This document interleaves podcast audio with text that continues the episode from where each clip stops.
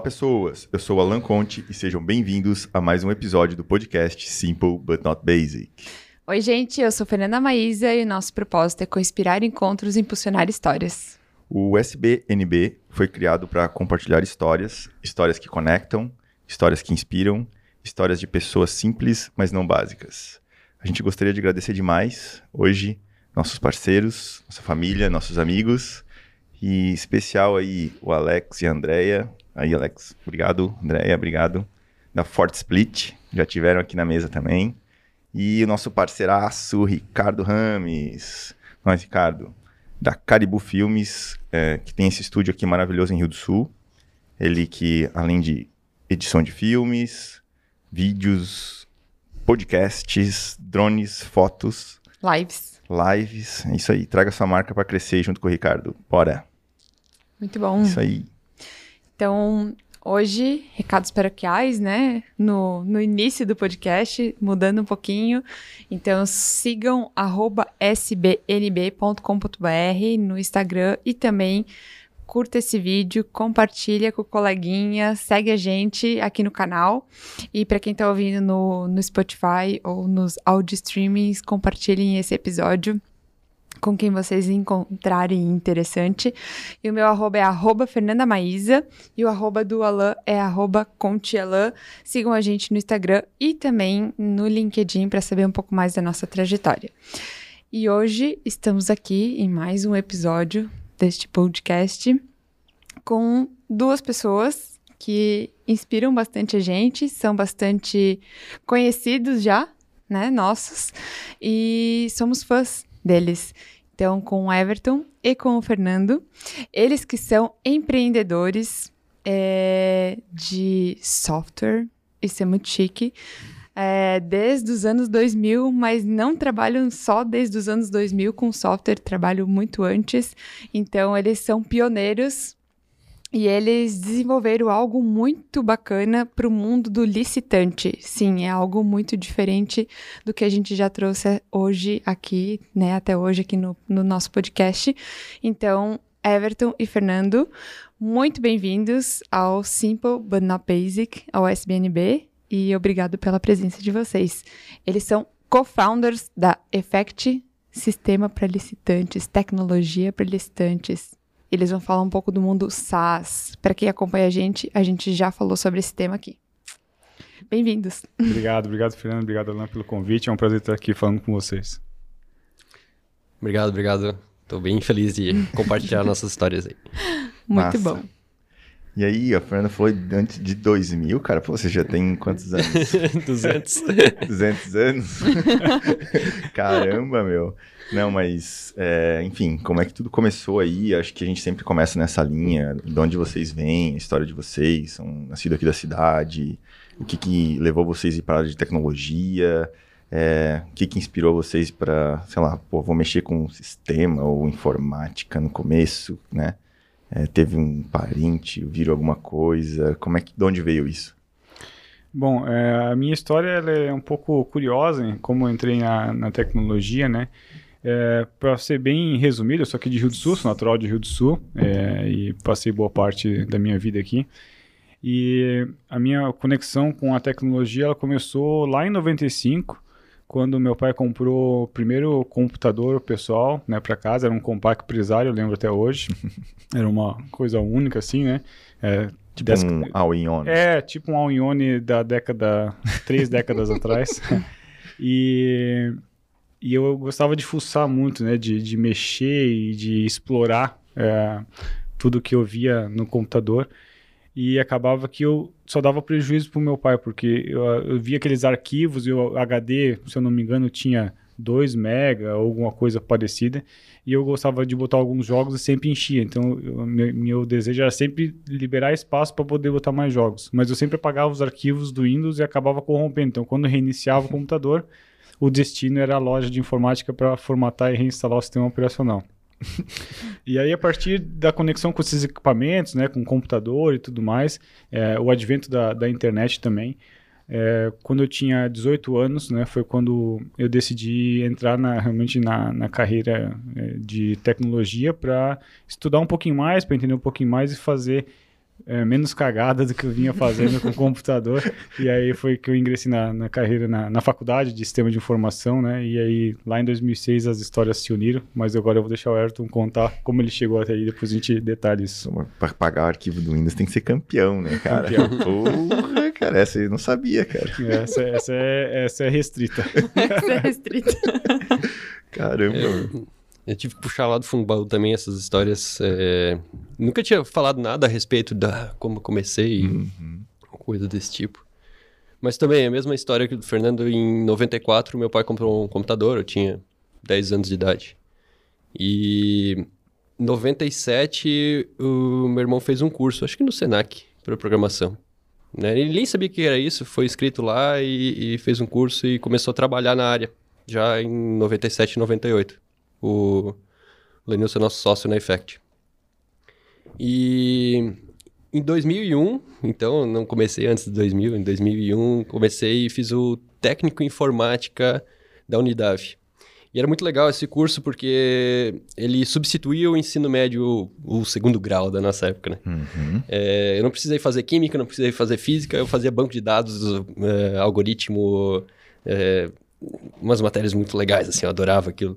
E, e já em 2001, com 16 anos de idade, eu consegui um, uma vaga como programador numa empresa. Então, uhum. programei alguns anos em Clipper, muitos anos em COBOL. Uhum. Depois parti para os sistemas web e, que originou o Effect hoje em dia. Muita gente que está ouvindo nós hoje nem sabe o que é Clipper Meu Deus do céu. É. E nem Revela precisa idade, saber, né? É, e, é, mas isso foi na década de 2000, então ah, o cara Sim. fala não faz tanto tempo, mas uh, os nossos novos colaboradores nasceram em 2000, 2000 e pouco, né, cara? Então é, faz tempo. Exatamente. E depois eu fiz sistema de informação também, logo uh, após o segundo, médio, uh, segundo grau ali, o ensino médio. E...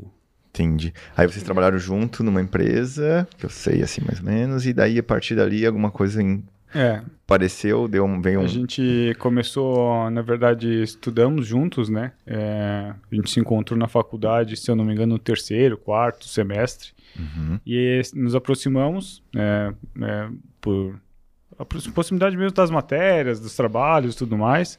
É, começamos ali a fazer alguns projetos já fora de hora, né? Para para terceiros, né, para ganhar um pouco de, de, dinheiro. Sim. E aí depois a gente foi trabalhar junto também na mesma empresa. O Everton já trabalhava, eu comecei mais tarde. E a gente foi cada vez mais aprofundando esses projetos e as ideias e as vontades, né, de, de empreender, de ter um negócio próprio. Então, eh, foram anos aí de muita exploração e, e muita busca por um negócio que realmente pudesse ser é, vendido em escala, né, e pudesse dar realmente o modelo de empresa que a gente sonhava em ter. Então foram, se eu não me engano, sete ou oito anos aí de exploração até que a gente conseguiu encontrar o um modelo. E a fase de professor, você acha que, não sei se vocês dois foram também, ou só até, até tenho, né, nessa questão em 2006 ali, então eu já estava trabalhando há cinco anos como programador, mas de linguagens antigas, uhum. né, obsoletas. E vi o Fernando fazendo sistema web, sistema completo. E eu sabia fazer uma parte, né? Eu não sabia fazer algo inteiro. Uhum. É, é, muito estranho isso, mas hoje em dia eu vejo a galera de dev assim com essa dificuldade. É, ah, eu vou lá, já tenho toda uma plataforma gigante, eu sei fazer o meu trabalho. Eu não sei fazer o todo, né?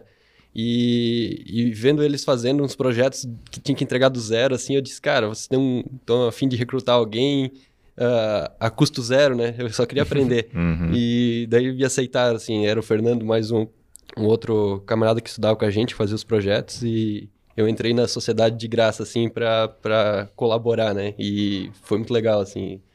É, eles me aceitaram e depois disso, sim, daí começamos a rachar o, o cachê lá, né?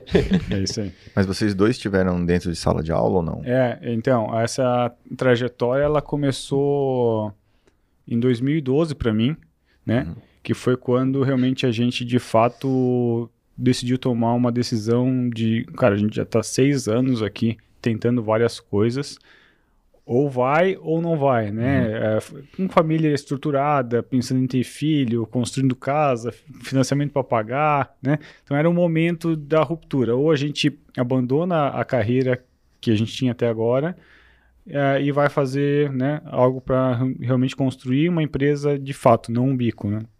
E aí, como alternativa, é, também para se manter atualizado, nós encontramos, o Everton já era professor, mas eu, eu fui buscar também a oportunidade para ser professor, então é, dei aula na Unicelv, no curso de Sistema de Informação, dei aula no IFC também no curso técnico e no curso de graduação, e, se eu não me engano, durou de 2012 até 2015, aí depois quando a empresa começou a consumir mais tempo da gente, infelizmente precisamos abandonar, mas era algo muito gratificante, assim, poder estar tá na sala de aula. Tá, é, ajudando outras pessoas também a ingressar nessa carreira. Então, eu gostava muito de lecionar, acredito que o Everson também. A gente fez, teve boas histórias na, na, nas, duas, nas duas empresas que a gente passou, né? O Everton na Unidav e na Uniaselv, e eu no UFC e na Uniaselv. Colaborar com o desenvolvimento, né? É isso. De, e né, vocês dois trouxeram que o, a paixão pelo, pelo software ou pelo, pelo sistema de informação ou pelo mundo da, da tecnologia começou com o computador em casa, né? Foi isso mesmo que despertou? Tipo, ah, eu quero fazer o segundo grau focado, eu quero fazer sistema de informação. Foi essa paixão pelo, pelo computador comprado, né, em casa ou não? Ou teve outra coisa que instigou isso, assim, esse, essa paixão? Eu acho que uh, visualizando um futuro, né? E, e, meu pai chegou assim um momento e disse: oh, "O ensino médio eu consigo pagar para ti, a faculdade não." Uhum. Né? Era muito mais barato um ensino médio ali. E ele disse: Ah, cara, tu vai fazer isso, se desenvolver ali, ganhar uma profissão, e depois com a tua profissão tu vai, vai ter que arcar com, com os custos e o estudo da faculdade. Uh, eu fui muito mais nessa missão, mas a hora que eu entrei eu realmente me encantei, assim, ah, de ter conseguido, né, eu acho que a, a questão do computador era muito mais de jogo antes, é, uhum. é sei lá, Duke Nuke, Doom em disquete comprado na Soft House, assim, é uhum. coisa de muito tempo atrás. E daí chegou na, na faculdade e consegui montar um jogo, assim, na, acho que consegui montar algo e, e, que era engraçado, funcional, foi, acho que despertou aquele desejo, assim, né, de, de uhum. fazer mais. Que legal. É, é, eu acho que para mim também foi muito essa curiosidade de saber como a coisa funcionava, sabe? Uhum. Então, tirando a, a, brincadeira de como parar de fazer cagada, de fazer meu pai pagar a formatação do computador, era muito mais a curiosidade de como que funcionava por trás, né, a estrutura para um software funcionar, é, era o encantamento por aquela, por, por aquela tecnologia que é que era emergente, a gente pegou o boom, né, é, durante, né, as, as crianças hoje já nascem imersas em tecnologia, mas nós pegamos já numa fase né, dos 10, 11 anos para frente, então eu tinha muito essa curiosidade. E igualmente o Everton, assim, nas primeiras aulas né, de algoritmos, quando você começa a aprender a lógica, começa a construir os primeiros programas, eu ficava encantado com o poder que tinha, né, poder construir software e, e programar algo para dar uma resposta já é, vinculada a comandos que eram dados para o pro programa. Então, isso foi me encantando e foi fazendo com que eu cada vez mais quisesse estar no meio. Mas não era um sonho de criança, né? Eu fui adquirindo ao longo do tempo e muito vinculado com a curiosidade de saber como é que funcionava uhum. é, por trás né, das aplicações. E hoje é uma profissão extremamente concorrida né, no mercado, né? Ser desenvolvedor ou estar apto a desenvolver software. Como é que vocês enxergam isso? Acabei indo um pouco para o futuro, mas é porque pegou o gancho, né? Então, ah, fizemos sistemas de informação, fomos professores. É, como é que vocês visualizam esse novo mundo aí desse boom de necessidade de desenvolvedores no mercado de trabalho? Ah, legal.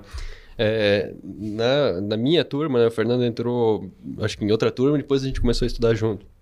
Tinha 60 e poucos inscritos depois, ao longo da faculdade, foi diminuindo, diminuindo, diminuindo, formou 14 pessoas e dessas, seis sabiam programar. Então, é um baita funil, né? E, e, cara, a galera começou a visualizar isso, que é tão difícil, é tão... E, e né, passou essa cultura, ou essa, esse mito para frente e as próximas gerações já não cada vez diminuíam os inscritos e cara passou por tempo assim Agora, na pandemia, uh, né, a tecnologia bombou, né? Os setores de tecnologia bombaram. O cara pode estar em Rio do Sul e trabalhar para qualquer lugar, trabalhar de casa. E e daí agora a gente escutou que as faculdades começaram a ficar de novo cheias com 60 inscritos e, e então É, outras coisas que a gente escuta, ah, o Brasil precisava de 70 mil desenvolvedores por ano, consegue formar, ou por ano, sei lá, por um, um período, consegue formar 30 mil. Tipo, é uma coisa descolada, assim, entre quanto consegue formar e quantos realmente precisam. É, sem falar que pega qualquer profissão hoje, né, que uhum. não esteja vinculada com programação, ela também está conectada com a tecnologia. Então, a medicina, a engenharia, né? E aí tem também a necessidade desses próprios profissionais que se formam engenheiros, médicos, enfim, N é, profissões, de entenderem sobre programação, sobre tecnologia, para poderem estar à frente do futuro das suas próprias, próprias profissões. Então não é só o programador em si, que tem muito espaço, eu acho que esse tem uma vida longa aí é, nas próximas décadas, né? Mas é, o próprio profissional de todas as áreas, acho que tem a necessidade é, cada vez maior de estar tá imerso em entender como funciona, principalmente superficialmente, as tecnologias para poder é, conversar de igual para igual e desenvolver novas soluções para suas áreas. Legal. Então, vocês ingressaram nessa área de, de programação, fizeram uma busca, né? Trabalharam, se desenvolveram, fizeram uma busca por que tipo de negócio ou que tipo de software desenvolver. É, eu entendo que no começo foi muito desenvolvimento de software, mas depois vocês tiveram que se desenvolver em outras áreas. Por exemplo, como gerir um negócio, né? Ou, ou isso foi assim, veio na cara e na coragem, tivemos que. Ou a gente sabia que isso ia acontecer? É. é né, falei muito dessa paixão de, de ser dev e de né, tá nos bastidores, né, essa questão de, de comunicação não é meu forte, ou não gostava tanto. E chegou um momento, né, a gente abriu a empresa e coisa, é, o Fernando tava com, né, para a Silvia estava esperando o Joaquim, coisa. Eu, bem no início da empresa, eu aquele medo, né, cara, se a coisa não for muito rápido para frente, eu vou perder um sócio e não tinha como, né? É, é, era muito complementar. Não tinha nossa, salário, né? né? Era muito complementar. Daí eu disse, cara, eu tenho que fazer o que é necessário fazer. Então eu fui o primeiro a abandonar uh, o desenvolvimento muito no início da empresa. Muito no início da empresa, eu disse, eu vou vender, virar vendedor. É, então, assim, eu comecei minha carreira aos 16 anos, com, na área de tecnologia e tudo mais. E antes disso, eu não consigo lembrar quantos anos, mas eu, eu sempre estive no meio do, da loja do meu pai, ajudando, trabalhando, vendendo. E uma vez meu pai pagou um curso de vendas para mim do Senac. Então, isso foi antes dos 16 anos de idade. E eu disse, cara, então se é. Né, alguém vai ter que assumir esse papel, já que eu fiz um curso lá com, sei lá, 13, 14, 15 anos de idade é, vou, vou, vou sair para vender. Então, é, virou um lema nosso, né? Fazer o que é necessário fazer. Então, é, ali foi uma primeira virada de chave. Depois aconteceu outra que é a, a de empreendedor. Acho que uhum. dá para a gente contar um pouquinho mais para frente. É, né? acho que dá, dá, dá para nós seguir agora pro cara, beleza? É, é, do start da Effect, porque nome Effect, porque por, o que, que como, como essa, começou, né? essa é a melhor história. Pô, essa aí não vale a pena falar, cara. é, como que começou? Que, qual foi o primeiro software que foi desenvolvido? O que que vendeu? Qual foi a primeira venda? Assim, pá, conseguimos virar essa chave aqui, agora eu acho que vai para frente aqui mesmo. Eu vou, vou contar a parte feia e depois deixar o Everton contar a parte bonita, tá? é, como a gente tinha uma parceria desde 2006, acho que é, fazendo tudo que aparecia, porque a gente queria explorar mesmo e entender qual era o nosso conhecimento. Acho que o desejo ali era muito mais desenvolver o nosso conhecimento do que propriamente é, gerar valor é, financeiro nas, nas, vendas. Lógico, a gente vendia por um valor, mas o dinheiro era irrisório perto do conhecimento que a gente adquiria a cada projeto que nós fazíamos. E aí, de 2006 até 2012, a gente fez muita coisa, muita coisa, principalmente site, mas já olhando o sistema por trás do site para permitir que o próprio cliente pudesse é, manter o site, colocar informações, enfim, deixar ele dinâmico sem necessidade do, do desenvolvedor ter que estar tá colocando a mão a todo momento. E aí, quando nós é, é, decidimos criar a empresa, a gente não tinha um produto, não tinha nada, né? É, a gente decidiu sair para montar uma framework, né? Para quem que é da área de tecnologia sabe que framework é, um, é uma, uma plataforma para ajudar você a construir softwares mais rapidamente, de maneira mais rápida. E aí ficamos basicamente um ano e meio fazendo isso, mas sem um, um destino final. A gente não tinha um objetivo. E aí foi quando o Everton é, trouxe a ideia, a oportunidade de a gente adquirir uma empresa que fazia software para transportadora, tinha dois clientes, é, e estava ali a nossa oportunidade para começar um negócio. Então, é, de fato, a empresa começou olhando a área de transportes. Mas a gente fazia tudo, a gente fazia é, consultoria em desenvolvimento, a gente é, fazia qualquer projeto que aparecesse. Site. É, site. Tudo, é, se eu for olhar lá, quando a gente começou no GTEC, tem uma foto lá da, do, do banner que tinha na, na parede, faltava espaço para falar tudo que a gente fazia. Nossa. Porque o que aparecia a gente fazia, né? Mas é, aí depois começaram a, a, a surgir oportunidades que trouxeram várias conexões com a nossa carreira, né, que a gente tinha desenvolvido até então. Então a gente trabalhou muito tempo na área pública, fazendo software para prefeituras e entrando e indo ao mercado conhecendo. É, o Everton também fez o trabalho TCC dele voltado pro, realmente para o que a Effect é hoje. Então ali surgiu uma oportunidade, né? E eu vou deixar o Everton falar é, do que, que é, realmente a, Se a Effect tornou. se tornou hoje a partir de várias conexões que surgiram no momento certo, acredito, né? Para a empresa e para dar realmente um destino que, a- que a gente acabou tomando até hoje. É, lá no, no ensino médio, falta, né?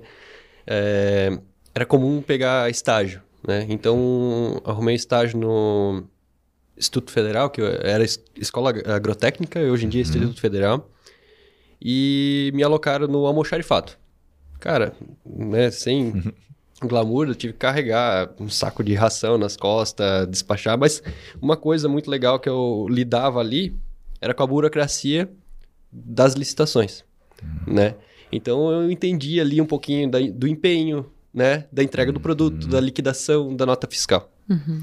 É, logo no- depois, é, eu eu fui para uma empresa de, de software, trabalhar como funcionário, ganhar metade do salário que eu ganhava como estagiário, então, para tu ver como, né? Mas para realmente aprender a programar na prática. É, fiquei pouco tempo nessa empresa ali e surgiu a oportunidade, por causa desse conhecimento de empenho, licitação, liquidação de empenho e pagamento que eu tive na, na escola agrotécnica, de trabalhar na IPM. Então eu já conhecia de programação e sabia da regra de negócio da IPM, Uhum. Porque eles trabalhavam com um software para a prefeitura, era parecido com o governo federal ali que eu trabalhava. É, e lá eu fiquei por 10 anos, fiz uma carreira Uhum. bem grande lá, passei por vários postos. E no meio dessa trajetória, né, de software para prefeituras, eu visualizei um futuro que seria o pregão eletrônico que estava começando. É, comecei a estudar o que já existia, comecei a estudar um pouquinho das leis e montei meu TCC em cima disso. Eu fiz uma plataforma de pregão eletrônico, web, é, em Java. A gente não estudou Java na faculdade. Eu acho que foi mais difícil essa questão ali do que a regra de negócio. É, e, e- mas eu nunca saí para vender, a gente não conhecia ninguém para vender isso ali. Foi realmente um projeto que morreu em 2006, 2007, por aí, quando foi feito o TCC. Daí, início de 2014, a gente já tinha uns três meses de empresa, surgiu a oportunidade de trabalhar de novo com pregão eletrônico. E, cara, casou com uns 10 anos meu de, Nossa. de software para prefeitura, mais... ah, Estudo TCC, mais... mais ah, almoxarifado. Mas o estágio- O Everton tinha 10, eu tinha as 6 conexões anos, que ele né? falou. É. E eu disse pro Fernando, cara, é isso aqui. Ah, não, vamos, vamos continuar em transportadora. Eu disse, cara, é isso aqui. Isso aqui é, é, a- é a nossa galinha dos ovos de ouro, né? É isso aqui que a gente vai ter que focar. E, e a gente ficou aí por uns dois, três anos com os dois, com as duas frentes. Licitação e transportadora, né? De duas transportadoras, a gente... Até 2016 a gente tava com 60 e poucas, né, Fernando? Quiser É. contar essa parte de Nossa. 2016. É, é, e aí acho que, que foi bem importante também, é, algo que, que mudou a nossa trajetória é aprender a ter foco, né? Porque lá em 2014, quando a gente começou com esse projeto, é, o nosso sonho era um, né? Eram só nós dois, trabalhávamos em casa, fazia home office quando nem se falava em home office, mas porque a gente era por uma necessidade, não era porque a gente achava que era o futuro, né? E aí o nosso sonho era só, ah, vamos vender mil licenças a 50 reais e isso vai dar 50 mil reais por mês, dividimos, né? 25 para cada um e tamo bem, né? Tamo feito. É, longe de ser essa realidade, né? Longe de ser essa realidade, né? Mas é, por conta disso, eu acho que é, até para dar espaço para a gente avançar na história aqui, é, 2015 foi o ano negro da nossa história porque a gente vendeu demais, era um preço muito acessível, muito barato pelo valor que entregava e que entrega até Você hoje. fazia conhecimento de frete? Não, não, o software da, da licitação. Ah, já. da licitação. É, Uhum. O frete ele crescia de maneira, né, de transportador se- crescia de maneira gradual. Mas a parte de licitação cresceu muito rápido. A gente fez 170 clientes num ano. Então, só que aí tem a infraestrutura para manter isso, Uhum. né? E como a gente cobrava muito barato, não tinha outra alternativa a não ser reescrever e tornar o código mais eficiente, porque a gente não tinha dinheiro para comprar um, um servidor mais, Uhum. mais potente. Então, ali nasceu também é, uma, um valor que, tem, que perdura até hoje de sempre estar querendo otimizar e melhorar né, a própria solução, os próprios processos internos para entregar mais valor a cada dia. Então, foi um período bem complexo, mas que serviu para dar muitos aprendizados também. Top. E daí, em 2016, a gente com as duas frentes, eh, estando dentro da, da incubadora da cidade, eh, eles insistiram pra gente fazer um curso chamado Empretec. Cara, era uma loucura a empresa, era uma loucura. A gente não tinha... A gente dormia três horas da noite, né? Era muito cliente, pouco valor e não tinha como contratar ninguém, não tinha como fazer nada. É, a, a solução era trabalhar quase que 24 horas, né, cara? e daí a gente, cara, vocês são loucos querendo tirar da gente daqui pra ficar uma semana imerso em, em curso, né? E meio que não queria ir, mas, cara, a incubadora disse, não, não estão pagando. E pagava, era caro o curso do, do Empretec, né? E a gente se dedicou aquela semana lá e, cara, aquilo lá mudou a nossa vida. Mudou a chavezinha, que é onde que eu falo da questão de deixamos de ser programadores para virar empreendedores. E no meio daquele... Isso já era meia-noite, né? O Empretec, na quarta-feira, digamos assim, no auge da, da, da adrenalina do Empretec, né? É, é tipo um programa do... Você está demitido lá, é, do, do Justus. É uma- é uma- Aprendiz. É o É o aprendiz. É muito bom esse programa. Daí ele é do da ONU e no Brasil quem que ministra é o Sebrae, mas ele é um programa Mundial, né? mundial. mundial. E cara, ele deu muitas ideias pra nós e coisa e tal, e uma delas é voltamos para aquela questão do foco, né? Pô, imagina tu tá com um site, tu, como é que tu comunica pro teu cliente o que que tu faz, se tu faz software para dentista, para advogado, para transportadora e para licitação, né? E site e, e E site. E, e daí tem lá, o cara acessou, cara, meu Deus do céu, o que, que é essa empresa, Sim. né? Então, é, praticamente as duas que destacaram, assim, a gente tinha coisas que advogado e dentista não, não destacaram, mas ah, as outras destacaram, né? Transportadora e é, licitação. Licitação. E a gente conversando. Então, meia-noite de quarta-feira, no meio daquela loucura do Empretec, em- empreendendo naquela semanada ali. Uhum. É, tu tinha que criar uma empresa do zero num- em uma semana e fazer ela dar dinheiro. Ah, a gente conversando né, da, da empresa da Effect, né? E a gente falou, cara, é, nosso foco aqui tá desfocado, na verdade. Não tem nosso foco. não, Não tem foco. foco. A gente precisa resolver isso aqui. E a gente olhou, né? O soft, ah, transportador era uma área menor, licitação estava bombando. É, a gente disse, "Ah, a gente tem que vender essa operação ou fechar ela. E, e, e doía, né, cara? Porque ela tava dando dinheiro ali, mas hum, ao mesmo tempo ela tava tirando a energia, né? E a gente pegou, mandou um e-mail, ou um WhatsApp, ou sei lá como é que se comunicava ali, né? Eu acho que era Acho que Skype foi- ou que MSN. 2000 e quanto? 2014. Não, já sei. tinha Skype, WhatsApp. Skype, Skype. Já 16 tinha. Se eu já tinha instalado, eu não sei. onde. A gente mandou pro nosso parceiro. Já A gente tinha um era parceiro. 2010 que começou É, o WhatsApp. Exato. A gente tinha um canal que vendia transportadora para nós. A gente falou, olha, a gente tá pensando em abandonar essa área, mas a gente quer te dar a oportunidade de comprar o software, né? Tu é o canal de vendas. Se tu tiver vendas e software, tu tem 100% da receita e agora tá meio a meio para cada um, ninguém tá ganhando nada com isso. Uhum. E o cara topou. Né, topou e a partir disso a gente conseguiu dobrar a nossa equipe na área de licitação. A gente era em sete pessoas, né? Uhum. Quatro estavam trabalhando para licitação, três para outra, né? A gente dobrou a equipe e daí mais o dinheiro que, que foi a venda da Effect. Então a Effect nasceu em 2016, ela, a 13 ela foi vendida em 2016 nessa jogada aí no meio do, do Empretec. né? Empretec, é.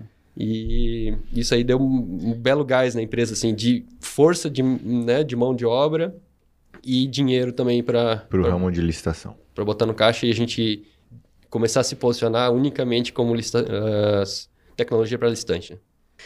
Conta pra gente que tu ficou de contar o porquê do nome Effect, né? Então, conta aí É um baita do estúdio de branding, né?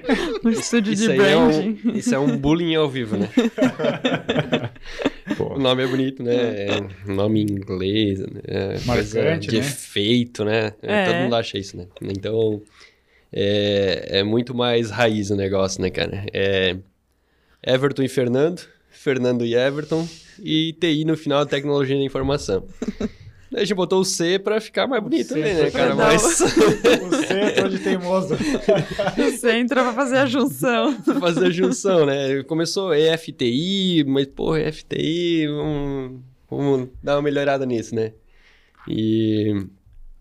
Mas aí ficou legal, assim, no começo, cara, muita gente com dificuldade, mas a gente tava bem no branding e hoje em dia todo mundo conhece Effect e, e procura por a gente, mas no início foi, foi difícil, assim, o nome pouco diferente, mas ao mesmo tempo ele é original, né? Original, então acabou não tendo muito conflito, demorou anos pra gente entrar em marcas e patentes e tudo mais, então foi bem bom porque não, não tem muito parecido, não. Legal, Bacana. Muito legal. Eita, Eu gosto, eu gosto de saber a história por trás. engraçado demais. É. É... de- sei lá, a maior dificuldade que vocês tiveram desde o começo, assim, do Effect, pô, sei lá, vamos crescer ou não vamos? Vamos sair daqui desse lugar que estamos confortável ou não vamos? O que que, tipo, deu um chute na bunda, assim, além do Empretec, né? Depois do Empretec, vocês pararam no Empretec aí. E, sei lá, pô, ou nós vamos ou rachamos. Dificuldade? Grana? É, eu ia falar, eu falar, dificuldade sempre foi, sempre foi necessidade de Caixa. gerar o caixa para o próximo mês, porque nós nascemos sem dinheiro algum, Uhum. sobrevivemos sem dinheiro algum até o ano de 2020 e 1, 20? Então, É, É, é- exagero, acho que é 18. não, mas a, a empresa sem recurso de fora, né? Ah. Mas é, nós tivemos sempre a necessidade de fazer o próximo dia. Então, Uhum. acho que essa necessidade de, e a responsabilidade, né? é, crescendo ao longo dos anos, porque é, uma coisa é você ser solteiro, não ter Uhum. responsabilidade, né? Depois você casa, tem é, compromisso para pagar, tem casa, tem, daqui a pouco tem filho, Funcionários. tem funcionário, tem, tem fralda, tem comida. Então, acho que a necessidade de fazer dar certo é que nos empurrou sempre para frente, assim, e nunca.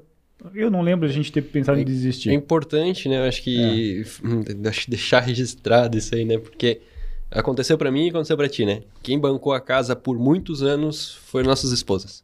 Uhum. E quem comprou a ideia de dizer, cara, vocês estão o tempo todo falando que querem empreender e vai lá e se joga, foi elas. Uhum. Então elas que deram esse apoio pra nós. E, e realmente foi questão de anos, assim, até a gente encostar no dinheiro assim de volta que a gente colocou na empresa, né? Então, é, eu acho que foi muito essa questão dessa necessidade de crescer, porque SaaS, né, que tu falasse, ele é muito complicado para começar. É muito difícil, assim, para começar, porque tu recebe um ticketzinho aqui, mais um aqui, um- é, é pequenininho, tu tem que fazer um volume muito grande, tu tem que encantar muita gente para daí começar a dar resultado, né? Uhum. Então, aquele mil clientes que a gente sonhou lá no início, que a gente achava que ia fazer em um, dois anos, demorou cinco, Cinco, seis. É. né? E aqueles dois caras que a gente achava que ia estar trabalhando quando tivesse mil clientes, a gente era em 30 e... 32. 32 funcionários. Então, então a, a É. conta não fechava, né? De 50 mil reais que ia dar de receita ali, tinha que sustentar 32 pessoas, Nossa, né? Mais Já ou dá isso. saber que né, a gente não tinha 25 mil para cada um e aí acho que, reforçando o que o Everton falou, né, essa questão do apoio realmente da família, da esposa, né, no meu caso a Silva, no caso do Everton, a, Tati, acho que esse suporte ele foi essencial para que a gente pudesse é, dar continuidade ao nosso sonho, né? Elas abriram mão de muita coisa também e suportaram não só financeiramente, mas a barra em casa, às vezes, quando a gente tinha que trabalhar até de madrugada, é, as restrições também, porque a questão orçamentária também foi enxugada, então questão de viajar, questão de aproveitar, né? Então acho que é, tem muito mérito aí a gente ter uma, pessoa certa que te apoia, né, que te coloca no caminho né, certo e, e, quer crescer contigo, né? A gente tem um baita de exemplo aqui também, a André e o Alex, que são um uhum. exemplo disso também. Então a gente tem que ser grato eternamente por esse apoio. Eu acho que isso fez toda a diferença também desde o começo. E, e, a, a, e para outras empresas que, sei lá, estão, sei lá, se eu vou, não vou, participo do Empretec, não participo, e quais outros programas, assim, que vocês indicam, que vocês participaram, passaram e que deu mais um chute, assim, vocês dizem, caralho, como é que a gente não fez isso antes? A gente, a gente foi o, o cara lá que sempre falava, ah, empresa bootstrap, a empresa que sobrevive sozinho. Uhum. Ah, é legal, porque tu tem 100% das ações e tudo mais. Hoje em dia já não aconselho mais. Uhum. Né? É muito sofrido, é muito tempo que tu leva até a, a conta começar a, a, fechar, né? O risco é muito grande, né? O risco é muito grande. Então, realmente, cara, tem uma ideia, procura uma aceleradora, procura um investidor, investidor anjo tem bastante. E acho que daí eles vão te dar o caminho, né? De, cara, vamos fazer esse curso aqui, vamos fazer o Startup SC, vamos fazer o Inova... Inovativa, né? É, inovativa. O Empretec, né? Eu acho que... Teve Endeavor. Endeavor, Scale né? Up, é. Então, acho que é, é isso. É, é, você tem que estar tá sempre é, se estimulando e se provocando para progredir, né? E saber também que é, não é fazer só o que gosta, é fazer o que é preciso. Eu acho que a gente deu vários exemplos aqui de programar era o nosso sonho, era o nosso, né, uhum. nosso modelo de vida em algum determinado momento. Mas para a empresa continuar progredindo e crescendo, a gente teve que abrir mão do que nós gostávamos, buscar conhecimento em outras áreas, né? Para formar pessoas também na nossa região, porque era algo muito é, restrito aqui, pessoas é, que vivenciavam o mundo de startups, no mundo SaaS, e para poder né, chegar onde a gente chegou hoje. Então, é o caminho realmente ele foi duro, né, não foi fácil. E eu acho que essas empresas que estão começando hoje, é, se elas puderem buscar apoio, mentorias e suporte já no início da jornada, talvez tenham uma, né, elas reduzem e pegam um atalho muito grande né, frente às dificuldades que vêm pela frente. E onde cabia isso no 24 horas do dia? É, como eu falei no, no início, não estava cabendo. Depois a gente começou a se organizar, chegou um momento de quase burnout meu e dele, uhum. né? E a gente sentou e disse, cara, é, ou a coisa dá certo até as 18 horas, ou a gente está fazendo algo muito errado. E eu acho que é ali que fez com que a gente exercitasse muito mais a cabeça de como fazer, de criar estratégia, de de, né, de planejar o dia do que ser uma máquina de execução e ficar trabalhando né, 20 horas por dia. Então, é, virou uma, uma regra nossa e, e, perdurou por muitos anos de trabalhar até as 18 e, e ir embora às 18 e 1, né? É. É, e com isso, realmente fez com que a gente procurasse essas mentorias de como estruturar uma, uma startup ler livros, né? A gente estudou em 2016 ou 2017 ali, eu li uns 30 livros para é, hoje mesmo eu estava conversando com a, com a, galera, o cara, todo momento, em qualquer vaga que a gente esteja, a gente tem aquela síndrome do impostor, né? Pô, o que, que eu estou fazendo aqui? Todo mundo acha que, né?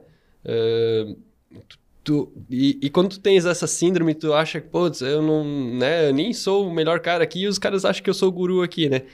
E para isso o cara tem que se preparar, para isso o cara tem que estudar, para isso, né, tem que ter a curiosidade e a humildade de chegar e dizer, cara, eu não sei, mas eu vou pesquisar e vamos, vamos, vamos tentar junto isso aqui, né? Eu acho que tem isso assim.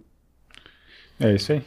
Eu acho que é, foi quando a gente entendeu que era preciso tirar a cabeça da operação e pensar mais um pouco estratégico, né? E entender que existia o marketing, uhum. que não é só produto. A gente estava imerso, mergulhado em fazer produto, melhorar o produto cada dia. Então, é, quando a gente se viu quase doente, né? É, eu acho que assim o meu ápice foi quando meu filho estava para nascer, o Joaquim estava para nascer e com oito meses, sete meses, acho que oito meses, a Silvia teve que me levar para o hospital é, com uma síndrome do pânico, enfim. Nossa. Acho que ali foi o, o ápice de dizer, peraí, a gente está fazendo alguma coisa errada, né? E vamos ter que reverter isso para realmente botar a empresa no trilho que a gente sonhou lá quando né, começamos a pensar em ter algo para nós. Então, acho que são vários aprendizados e felizmente a gente conseguiu encaixar no trilho correto e, e chegar na, numa trajetória interessante.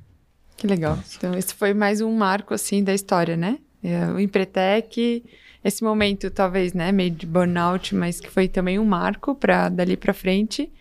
E aí teve mais um... Opa! Teve mais um marco na história da, da Effect, que transformou ela. Eu sei que teve. Quero ver se vocês é... me dizem que teve. Cara, tem, tem várias, assim, mas acho que a gente sempre fala muito em mentoria, né? Então, quando a gente fez o Empretec, a gente viu, ah, cara, que legal procurar quem já sabe, né? Porque uhum. o, o, os caras que eram os professores ali do Empretec, um deles até quis investir na Effect naquele momento. Uhum. E, e, no ano seguinte a gente foi procurar outro programa e era do governo federal, inovativa, e tu podia escolher um mentor, né? E uh, a gente escolheu o Daniel Castelo porque a gente já seguiu o material da Endeavor. E tinha empresas que escolheram, por exemplo, o, o vice-presidente da Microsoft do Brasil. E o cara aceitou, né? Uhum. O, o Inovativa fazia essa ponte, chegava em qualquer um que tu escolhesse e dizia que quer, quer ser mentor e acompanhar essa empresa por quatro meses. Que legal. E daí o Daniel Castelo deu uma dica para nós que a gente aumentou o faturamento da empresa em 30% em um mês. É, não, não, era muito grande o faturamento, mas, cara, era um Percentualmente fica bonito. Percentualmente era lindo. né? E a gente pagou com vinho, né, pra ele. daí, daí, cara, a gente viu que, que isso fazia, todo, né, fazia toda a diferença. Então, em 2018, que foi o ano né, que a gente disse que acho que o ano ah, foi dourado acho... ou do ano. é, Qual é a expressão? Teve, teve gente é, indo morar fora, né? De resultado foi o ano, acho que sim, foi, foi o ano que de fato a, a chave virou de novo. Assim, se 2016 foi o ano que a gente é, entendeu que precisava empreender, ser empreendedor e chamar a responsabilidade de fato, né? Batendo no peito e falar, ah, aqui, eu tenho que resolver, tenho que encarar, parar de reclamar e eu, a responsabilidade é minha para resolver. 2018 acho que foi o ano mágico, talvez, é, que a gente começou a ganhar notoriedade, a gente participou de muita coisa, então foi um ano que aconteceu muita coisa. Acho que foram vários anos que encaixaram num só. Né? E, e, a gente... e, tudo começou num churrasco lá em casa, ainda cabia. E foi em 2017, é. Em dezembro de 2017, cabia toda a empresa ainda né, na garagem do, uhum. do cara. E ali a gente já tinha alinhado, eu e ele falamos assim, cara, a gente já sonhava naquele número mil, né? Mil clientes. A gente falou, cara, se a gente terminar 2018 com mil clientes, a gente vai levar todo mundo para Fortaleza, né? No Beach Park. Então é um parque aquático, o uhum. maior parque aquático que tem aqui né, né, no, no Brasil. A gente ia levar todo mundo para lá. E a gente tinha o quê? 17? 17, 17. 17 né? Com a gente era 17 colaboradores.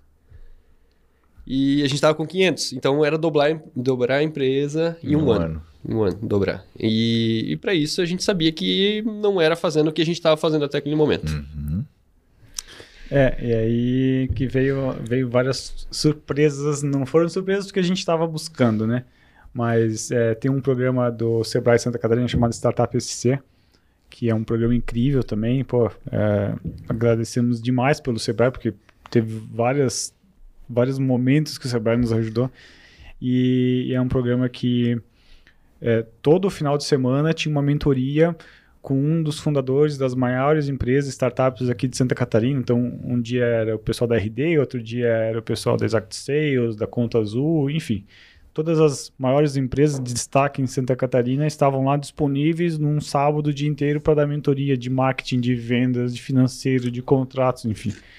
E aí a gente teve a felicidade de ser selecionado para esse programa, uhum. né? É, isso no ano de 2018. E o Everton é, assumiu o papel de, de ir para esse programa participar. Então, todo sábado saía o Everton, 3, 4 horas da manhã. Uhum. Ah, se um dia era de marketing, pegava a pessoa de marketing, levava junto, ficava lá o dia inteiro, voltava. Né? Chegava em casa 10, 11, meia-noite. E na segunda-feira transformava a empresa tudo que a gente aprendia, se a gente estava fazendo ao contrário do que a gente aprendia lá naquele final de semana, era colocado em prática, derrubava o que estava de pé e fazia novo, né? É, por que, que eu não estava indo, né? Porque em 2018 também, no começo do ano, é, por conta de inovativa que nós fizemos em 2017, a gente recebeu a oportunidade de é, a gente foi selecionado, foi chamado pelo InovaBrab, tá? que é um prédio de inovação do Bradesco em São Paulo, para instalar uh, uma posição da empresa lá dentro do prédio e participar daquele ecossistema. Né? Então, naquele momento o Everton estava é, com o Dudu pequeno ainda, e eu já tinha meio que alinhado com a Silvia, né? Ó, estamos, estamos tentando alguma coisa aqui em São Paulo, talvez a gente vai precisar ir para São Paulo. É, ela já tinha até solicitado desligamento da empresa é, onde ela trabalhava anteriormente, em outubro do ano anterior. E aí, quando eu recebi aquela ligação, se eu não me engano, dia 2 ou 3 de janeiro de 2018, é, sem falar pro Everton, eu falei, ok, a gente topa. É, como é que a gente faz? Né? E quando eu desliguei, eu falei, Everton, a gente vai para São Paulo. É, e fui eu é, em, em, março. Tem, tem uma história interessante de São Paulo, mas a gente pode contar depois da, do, do, pré, né? Mas fui eu em março de, de 2018 também com a família para São Paulo, morar lá e passar um ano inteiro lá também aprendendo, se desenvolvendo. Acho que foi o ano, se 2016 foi o ano para Everton é, ler muito e buscar muito conhecimento, 2018 foi o meu ano, porque eu saí daí da área de tecnologia, eu era o, o responsável pela tecnologia é, e fui virar é, um, representante, representante comercial, basicamente a cara da empresa, o CEO da empresa lá em São Paulo, e eu me questionava muito, né, de, do porquê que eu estou aqui, qual é o meu papel e qual que é a necessidade é, que a empresa precisa que eu esteja, em que, em que altura que a empresa esteja, é, precisa que eu esteja para corresponder com, a, com as expectativas. Então foi um ano onde também me imergi em, em leitura, em conhecimento, em busca de, né? Então estava, estava eu lá em São Paulo, Everton aqui é, em Rio do Sul.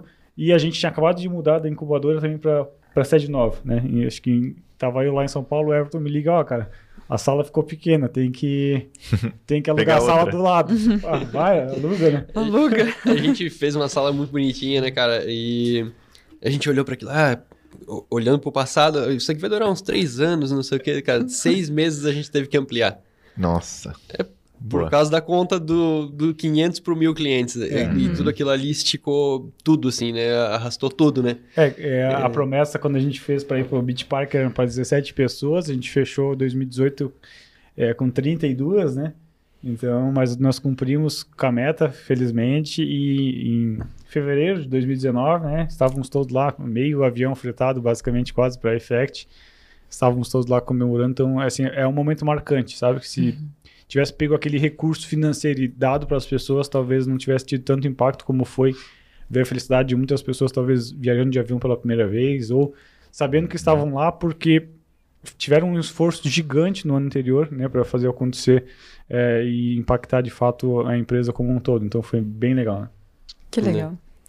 2018, então, o Fernando saindo da tecnologia, eu já estava anos longe da tecnologia. né? Tivemos mais um caos, né? É... E a gente conseguiu solucionar muito rápido chamando o Lenilson, né? O Lenilson, nosso sócio hoje. E uhum. é, ele veio para apagar incêndio, né? E como ele trabalhava pra, pra aqui no Brasil, para empresa da Irlanda, ganhando em euros, para nós seria extremamente complicado de manter na Effect, né? Uhum. Então ele veio, apagou o fogo e a gente disse, agora estamos ferrados, né? agora a gente está ferrado. É, ou é que... a gente dá um jeito de segurar ele, ou a gente, uhum. é, a gente tinha que fazer uma proposta decente para que ele pudesse realmente, de fato, é, querer estar conosco, né? E não só ser um prestador de serviço. Então, é, a proposta de, de sociedade, acho que foi a melhor proposta que a gente pôde fazer para poder de fato é, manter pô, um cara incrível que transformou Sim. hoje a empresa não é nem a tecnologia da empresa não é nem perto do que é quando a gente entregou em 2018 né é um fato que acho que marcou demais Everton acho que tu vai lembrar em 2017 a gente estava no hotel lá em São Paulo tomando café para a final do Inovativa né e aí é, toca o meu celular time aqui né, de Rio do Sul falando ah parou o servidor tudo né a gente Nossa. tinha o servidor na nuvem E era só eu que tinha acesso, e o acesso só era possível fazer aqui é do meu computador Sim. aqui em Rio do Sul. Tal. Então, o resumo da história é eu no café do hotel, conectando remotamente do meu celular no meu computador da Effect para conectar na nuvem para poder reiniciar o servidor. Assim. Nossa. Foi um momento que a gente falou, não, não chega. Assim não dá. Né? Ou a gente profissionaliza também o negócio, ou é, isso aqui não. A gente tem uma responsabilidade por trás disso, né? São quantos clientes que tem para atender, uhum. para dar suporte. Então, são os momentos que vão marcando assim, né, de como a gente tem que sair da fase é, da infância e virar adulto também como empresa, né? Uhum. Nossa, total, total. Tá, mas antes de a gente avançar, conta a história um pouquinho antes de São Paulo ali. O que, que aconteceu? Agora eu fiquei curioso. Ah, São, São Paulo foi massa, que assim, é, Conta essa aí que eu tô, eu tô aqui só esperando essa. São Paulo foi É, massa. é a mesma do, do effect do nome aí. É, é, cara, foi é, sempre com o recurso financeiro muito, muito curto, né? Sim. É, ah, vamos para São Paulo, vamos. Mas, pô, Everton, vamos. Tem que arrumar um apartamento, cara. Pô, preciso alugar em algum lugar, né? Não, Sim. não conheço nada. O piado interior, nunca saí de, de Uhum. Rio do Sul. Como é que eu vou para São Paulo assim do nada? Ah, eu vou contigo, a gente vai lá, passa uma semana lá, conhece o ambiente e tal. Vamos procurar um, um apartamento, já alugamos, já levamos as coisas aqui, estão mudando, já botando no... O plano era perfeito. Sempre pl- É. o- É. o Plano papel perfeito, é né? perfeito. o. Ayrton, o Ayrton tinha uma Duster, a gente baixou os bancos, a, a Silvia empacotou todas as caixas, caixa até na pilha de caixa, né, Everton?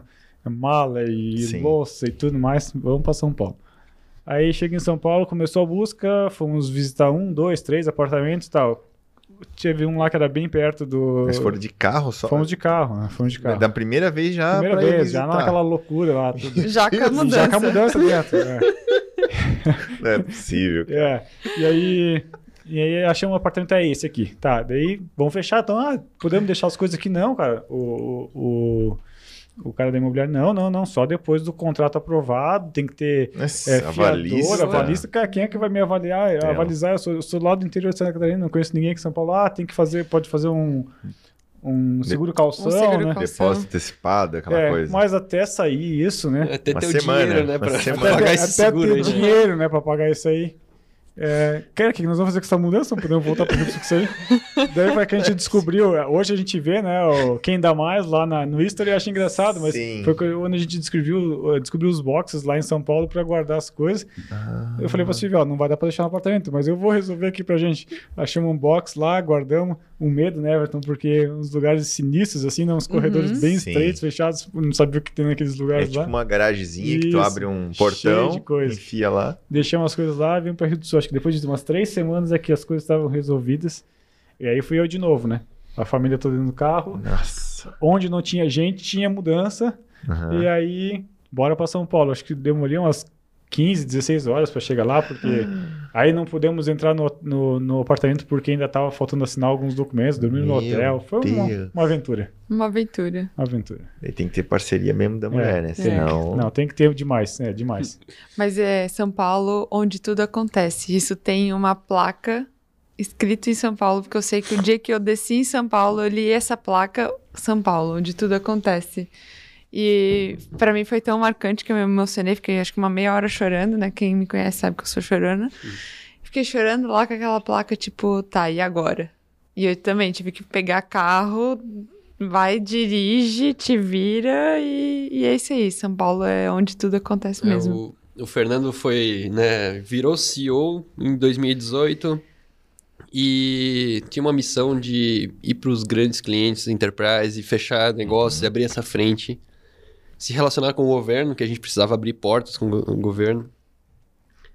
E no meio do, do, do Startup SC que eu fazia mentoria, o, o mentor perguntou, cara, qual é a dor de vocês? Ah, a gente conseguia vender para os pequenos e não vendia para os grandes Uhum. né? E vendia, naquele momento a gente tinha acertado a maquininha de vendas lá, vendia de rodo pros pequenos. E não conseguia fechar negócio com os grandes, e essa era a dor que eu levantei e o Fernando tinha que resolver lá, né? Então eu ia Simples. Pegar, bem com. Simples. pegar com o mentor Básico. aqui e passar o conhecimento pra ele lá, né?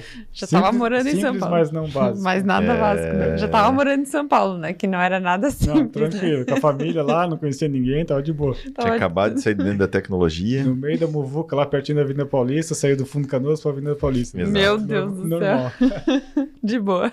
E aí? Daí o mentor, gente finíssima demais, né? E amigaço nosso e é do conselho da Effect até hoje. Ele foi bem sutil. Espero Deu- que ele não veja esse podcast. Deu um tapa, deu tapa na cara, assim, né? Tipo, pô, tem nada de errado vocês serem humildes, mas o site de vocês parece uma empresa, de uma startup de garagem, assim, de fundo quintal. Vocês já estão um tamanho legal, já estão vendendo bem, mas nenhuma enterprise vai comprar de vocês, né? Ele Uhum. falou do site. E a, e a segunda, ele falou do preço que a gente aplicava, né? A gente já tinha aumentado, já era longe lá dos 50 pila, Já mas achava que tava bem, né? eu achava que tava bem. Ele falou, cara, ninguém que tem o porte do- da empresa que vocês querem vender vai confiar numa empresa que cobra isso aqui por mês, mesmo que a solução seja maravilhosa. E a gente engoliu a seco, né? Os, os dois tapas, um de cada lado.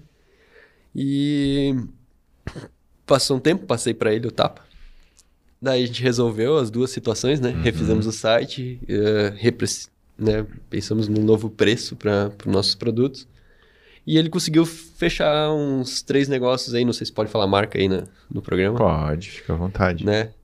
E, e daí, nesse meio tempo, aquele mentor ali que a gente mal tinha conhecido, vendeu a empresa dele por 100 milhões de dólares, né? E foi o segundo maior êxito do Brasil em 2018, só perdeu pro 99 Táxis. E daí, cara, ele já tava famoso, um evento, cheguei pra ele, ó, tu lembra de mim? Cara, tu deu aqueles tapas... Não, tu deu aquelas Sim. mentorias ali, né? Sim. E claro que eu lembro, não sei o que, não sei o que. Então, cara, a gente fechou Johnson Johnson, Claro e Brinks e eu queria te agradecer. Daí o cara já me chamou pra tomar uma cervejinha, né, cara? Ele disse, ah, me conta mais sobre essa história, né? Daí eu contei sobre São Paulo e não sei o que. E, e sobre o novo site, nova comunicação e tudo mais. E a partir disso ele meio que adotou a gente, né? E é, mentorou a gente desde 2018 até, Até hoje. até hoje. É, muita dica valiosa. Tá um WhatsApp de distância. É. né? Acho que é, é, esse, esse tipo de, de, de relacionamento é incrível porque acho que as relações que você constrói, é, os relacionamentos é que te ajudam a progredir, né? E ter a acho que ter, ter o entendimento que você não sabe tudo, que não é dono da verdade, que precisa do outro para progredir. Eu acho que isso foi talvez o principal aprendizado que a gente teve e tentou colocar em prática ao longo de toda a jornada. E, e esse cara é o cara que levou vocês ao exit? Ele, ele se aproximou porque ele viu oportunidade lá atrás, então. Acho que é legal explicar o que que é exit, né? É, Eu, eu- eu não, não acredito nisso, tá? Não acredito nisso. Eu acho que se aproximou mesmo porque gostou da gente e a gente realmente criou uma questão de amizade.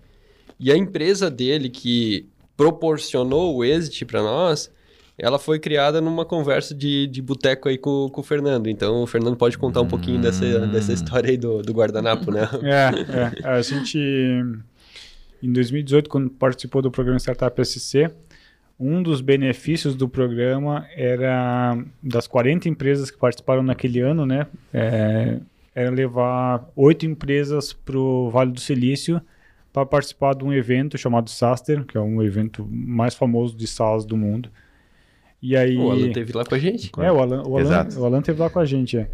E aí a, Effect foi uma das selecionadas, né, Uhum. para participar é, desse programa, onde o Sebrae custeou parte, né, para uma pessoa custeou a passagem, hotéis e tudo mais. Uhum.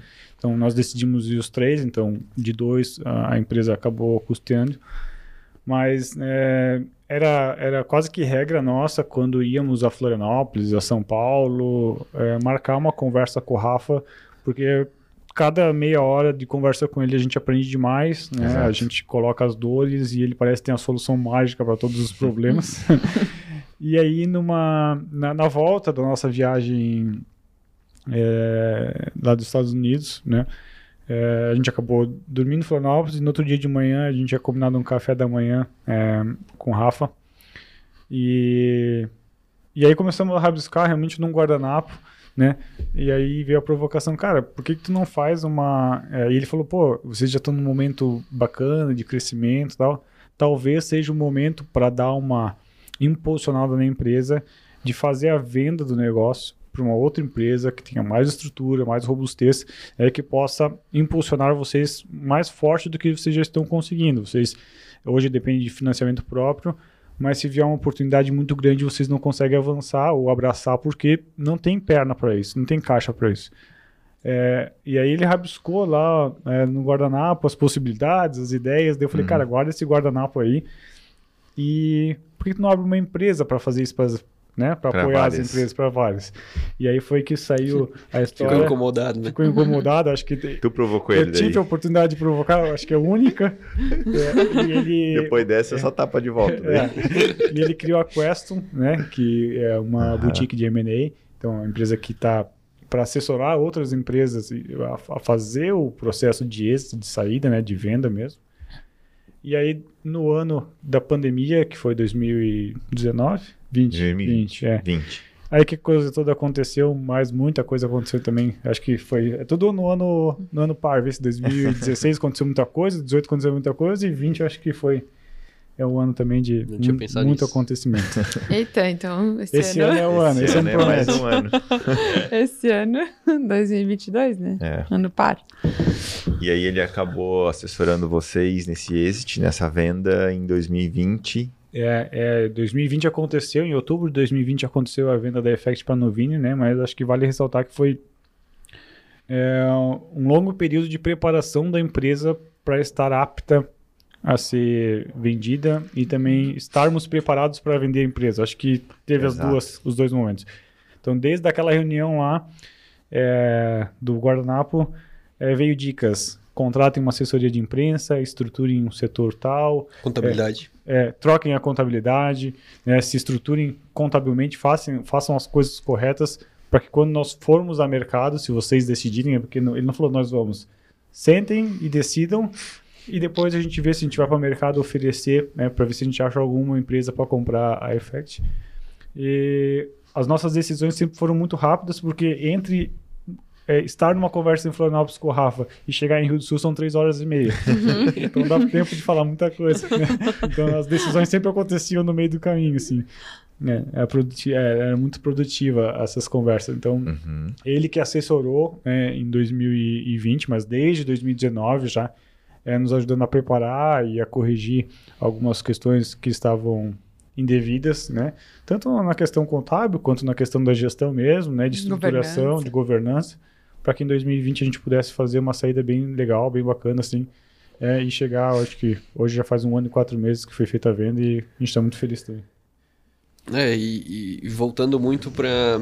é, no Vini, talvez, né? Não sei se tu quer fazer uma pergunta, mas falando Não, desse pode momento falar. O que, aí. que é, né? Fica à vontade. Quem é no Vini? É, é, eles chegaram, né, apresentaram um plano para nós, a gente achou, cara, muito risco, não queremos saber disso, né? E Uhum.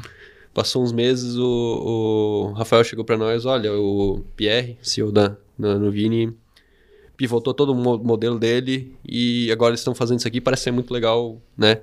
E daí disse, ah, vamos conversar. E muito nessa essa visão de, cara, escutar quem já fez muito, que a gente já tinha um background que deu muito certo isso. O, o Pierre, né, além de ter investido e ter empreendido, vendido já umas quatro empresas, ele era o, o CEO da Bossa Nova e já investiu em outras 700 empresas. Então, cara, né, sabia muito. A gente sabia Sim. que isso seria uma alavanca de crescimento gigantesca. Então, o santo fechou, né? Bateu. Ah, cultura ah, fechava, era, Dava era, match. era a mesma, era dava match. Uhum. E o que eles falavam, ah, cara, vocês continuam no controle da empresa 100%, né? É, a decisão é de vocês, a gente apoia e como fechava a cultura e a gente sabia que, que não ia dar conflito, a, A, gente, gente é o turbo para vocês acelerar, né? é o turbo pra gente acelerar e a gente vai juntar, vai fazer um pool de startups aqui e a gente vai para a bolsa de valores. Massa. Então a- o futuro é Bolsa de Valores. E é o que a, a Novini pretende, né? E a gente acho que comprou muito essa ideia também de. de bom, uma- é muito orgulho para a gente ser uma empresa de Rio do Sul, do interior de Santa Catarina, né? Numa cidade pequena, de ter conquistado esse, esse posto, assim, de- essa posição. Mas eu acho que muito além da questão financeira, acho que a gente não pode ser hipócrita e, falar que financeiramente não foi um movimento interessante para os sócios. Eu acho que é- isso é inevitável falar que foi bom. Mas acho que o que pegou mesmo, né? Porque a gente já tinha recebido é, propostas de aproximação e de investimento anteriormente. mas a gente sempre teve muito receio de como aquilo impactaria na cultura, no dia a dia da empresa, na governança, Uhum. no direcionamento do futuro, porque eh, nós tínhamos uma visão de futuro de longo prazo, então como que isso impacta, né? Eh, e quando a Novini vem com essa proposta, onde eles não eh, atuam no dia a dia, não, não, não, não, não mexem na operação, eh, fez muito sentido. E também quando a gente olhou para trás e falou, pô, eh, nós temos aqui quase 50 pessoas e que acreditaram num sonho quando embarcaram nessa empresa.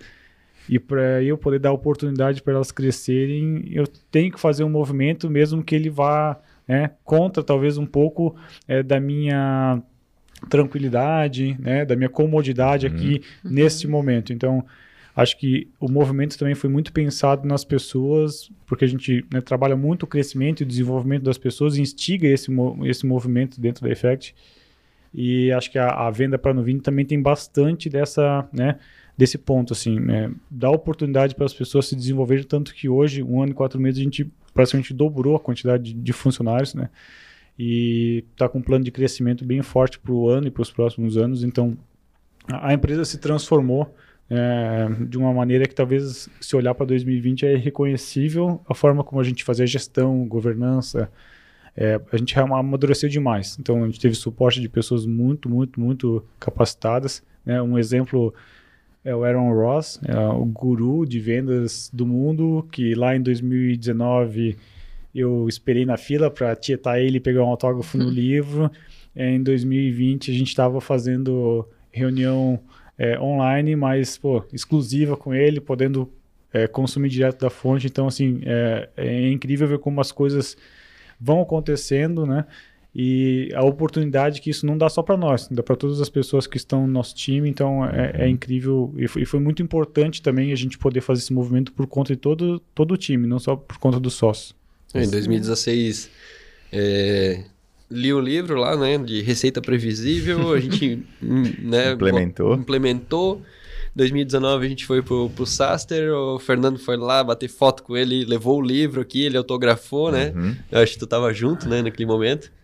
Uhum. E 2020 esse cara né, é um dos sócios da Nuvini e, e a gente tem reuniões com ele. Então é, é incrível realmente esse, essa evolução, né? E, e a gente precisava de governança. É, era um trem desenfreado, assim, né? A empresa, ela, ela cresceu demais, ela passou do né, estágio startup, vamos lá, que é uma Sim. criança, Uhum. scale up, a- né, adolescente ali, Uhum. e agora, né, realmente numa fase adulta e onde que realmente necessita de governança, porque senão, né, desmorona tudo, né? E a Nuvini trouxe esse background de, de governança para nós aí, nos deu esse apoio para como estruturar isso, né? Para se manter de pé. Porque com cento e poucas pessoas, se tu não tiver processos bem definidos, é, realmente tudo desaba, né? Eu acho que é, agora é tudo sobre pessoas, né? Eu acho que... É. É, e, e aí é mais uma transformação de novo, né? Porque a gente saiu de programador para empreendedor e executor, Certo. Uhum. e hoje a gente tem que ser gestor de pessoas. Eu acho que a gente contribui muito mais no dia a dia, é, tirando as pedras do caminho, mas ajudando as pessoas a se encontrarem aonde elas querem estar, do que propriamente executando, né? Então, às vezes a gente tem um desejo de executar, é, fica com aquele negócio assim, pô, eu posso fazer, É, mas a, a nossa responsabilidade também mudou, é, se transformou. E daí, de novo, entra a família, né, Everton? Porque é, naquele momento estava... 2018 foi o que chacoalhou tudo. Aí, Scale up. É, scale up. 2019 foi, tran- foi mais tranquilo. 2020 veio a pandemia, teve bastante turbulência, mas é, a gente estava numa questão mais confortável. certo. E aí vem a venda para a Nuvini que chacoalha de novo até a questão né, das necessidades de dedicação familiar e dedicação é, maior para a empresa para fazer acontecer o plano também Uhum. é que você se compromete a entregar. Então vem de novo o apoio da família em dizer, "Ah, vai lá, faz, que eu tô aqui te dando suporte. Então as mulheres realmente são guerreiras. demais. Veio os amigos, né? Ah, agora que venderam a empresa, vocês estão aposentados, né, cara? Trabalhando triplo. Tempo integral. Voltou para as 20 horas por dia. É, tem que entregar o prometido. É, É. eu acho que é, é, vocês comentaram sobre tudo, tudo, tudo é pessoas, agora fez, fez essa nova virada da gestão.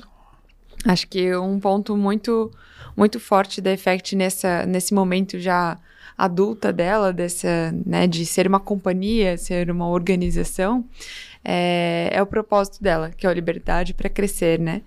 Isso atrai hoje muitos né, colaboradores, é, como um employer branding, e, e, também as pessoas que vivem ali dentro, os clientes que estão dentro da Effect, também percebem essa liberdade para crescer. É, isso vem de vocês, veio da transformação do Effect. De onde é que vem o liberdade para crescer? É legal.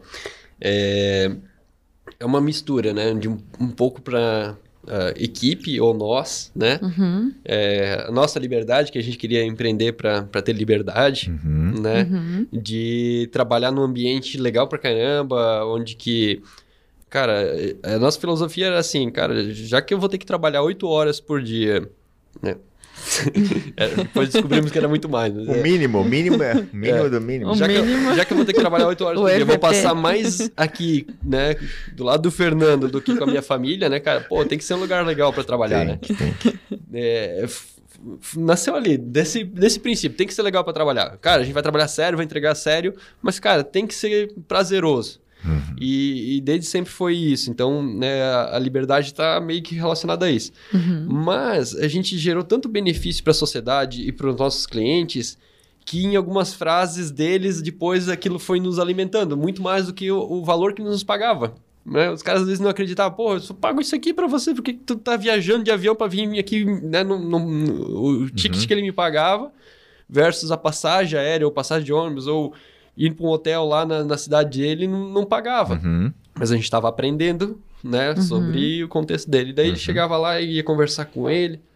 O cara falou assim, cara, antes da Effect eu tava oito anos sem almoçar. Eu disse, como assim? né? Ah, porque eu tenho aqui uma equipe de 10 pessoas, né? ah, no horário de almoço, meus funcionários têm que sair, né? Horário normal. Uhum. E os pregões não, não terminam aqui no horário do almoço.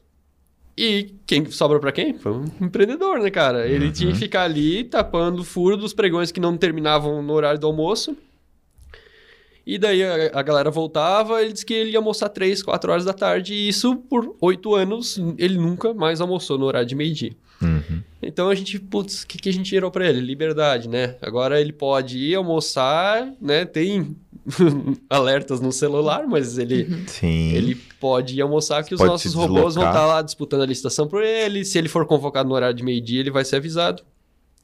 E depois apareceu outros relatos. O cara falando, putz, eu não fiz férias coletivas entre Natal e Ano Novo, e o cara me chamou e eu fui penalizado, minha empresa vai ter que fechar por seis meses. Uhum. E daí a gente, opa, né? A gente consegue solucionar essa dor aí. Né? A gente consegue avisar pra ti, mesmo que tu tá de férias, no teu celular ali, que tu foi convocado em algum pregão que tu participou. Uhum. Então a gente ge- viu que a gente gerava liberdade muito mais do que só a escala para o cliente ou ah, né? gerava valor financeiro para eles e de monte, né? Daí tem uma outra história do, do- muito legal. O cara chegou assim para mim, ele começou junto com a Effect. Uhum. Ele foi um dos primeiros clientes e virou fã. Mas cara, onde ele tinha para escrever de depoimento ele escrevia. Sim. Daí, cara, descobri que ele também abriu numa garagem de casa a empresa dele. Ele vendia cartucho pro, pro governo. E daí passou um tempo, ele vem falar, cara, eu queria te convidar para a inauguração da minha, né, da- do meu galpão aqui. Ele mandou a foto e projeto, cara. Ele disse, cara, esse galpão aqui vai dar inveja pro Edir Edir Macedo. Né, cara, um mega galpão lá com cartuchos e coisa e tal. Cara, ficamos felizes da vida. O cara falou, ah, cara, graças ao Effect eu aumentei o faturamento em 80 mil reais por semana. Aham. Daí, cara, passou mais uns anos. Daí a gente já com assessoria de imprensa, né? Eu disse, ah, vou chamar esse cara pra ele contar essa história. Pô, é legal, né? Daí a gente ia conectar ele com o repórter e coisa. Ele falou que nada, cara, já tô com cinco galpão daquele, cara. Então, cara, o cara veio de garagem em 2014, né? Até, sei lá, ano 2019, 20 19, é, com 20, né? cinco galpões gigantes e, e a gente né, proporcionou isso, né, cara? E no fim das contas a gente foi vendo que, que a liberdade estava muito relacionada a isso, né? Ao que a gente fazia para cliente, para equipe, para nós, né? É isso aí. E além do, do crescimento, é liberdade. O cara liberdade. cresceu com liberdade. Muito legal. E aí vocês encontraram na Nuvini, além de tudo, o match no Liberdade para Crescer. Total, total. É muito apoio, é, liberdade para tomar decisões e acho que suporte, principalmente, né, para ajudar a gente a tomar a melhor decisão quando a gente tinha dúvida, quando a gente não sabia o que fazer, indicar as mentorias, programas de capacitação. Então, a gente teve muito, muito é, crescimento nesse um ano e quatro meses aí, porque a gente pôde é, ter acesso a pessoas e a, e a conteúdos, né, que talvez eram inimagináveis antes desse da, da venda realmente. Ah, a pessoa que cuida de, de people era RH do Google. Né? O, o CFO do grupo, o cara era CFO da Movile, que é iFood. Uhum. Né? O mentor é do Rappi. Cara, é só gente de peso, né? Então, realmente, os caras... ah, que que- Não, tem tanto ali Escala que... mais rápida. né? Total. É encurta, né? Tá, te- tem só uma pergunta que eu quero fazer que a gente não falou ainda. Hum. O que, que a Effect faz, cara? só isso, cara. Um monte de coisa, né? Depois dessa. né, a gente não falou da plataforma, o que, que ela resolve e tudo mais. A gente falou de toda a história. Eu acho que agora. Por trás, pra nós né? finalizar o responder episódio aí. Não, não, vai lá. O que, que ela Tá faz, quais módulos É, tem, o que, tá que ela resolve. e Ah, aí a gente vai encaminhando aí, que a gente já estrou uma hora e pouco aí, né, Ricardo? Uma hora e 16. Olha aí, ó, Aí, foi ó. rápido, né? Passou rápido. Ah, né? É, Não, de boa, tamo de boa. Tranquilo. A, a Effect ela é uma plataforma é, voltada para aumentar a agilidade né, e a eficiência das empresas na participação de licitações, principalmente nas licitações eletrônicas, conhecidas como pregão eletrônico. Então, o que nós fazemos é, é localizar as oportunidades, os editais lançados em todo o Brasil. Hoje a gente pesquisa mais de 1.700 portais todos os dias para identificar é, aonde estão surgindo novas oportunidades de negócio com o governo e fazer um cruzamento, né, um match com o que a empresa oferece, com o que a empresa vende. né? Então a gente evita com que a empresa precise analisar é, milhares de editais todos os dias e entrega para elas somente aquela quantidade de editais que ela realmente precisa ver para que ela possa selecionar realmente qual é interessante participar, né? É, talvez editais que a empresa talvez nunca teria acesso, né? Porque ela, é, numa situação normal, ela estaria limitado regionalmente ou num número muito pequeno de oportunidades. E aí, é, tendo a oportunidade captada, a gente passa para automação de vários processos. Então, é, hoje no Brasil existem, dada a, a- a flexibilidade que a lei permite, né, o governo federal, os estados, os municípios, cada um tem sua plataforma de operar os pregões eletrônicos.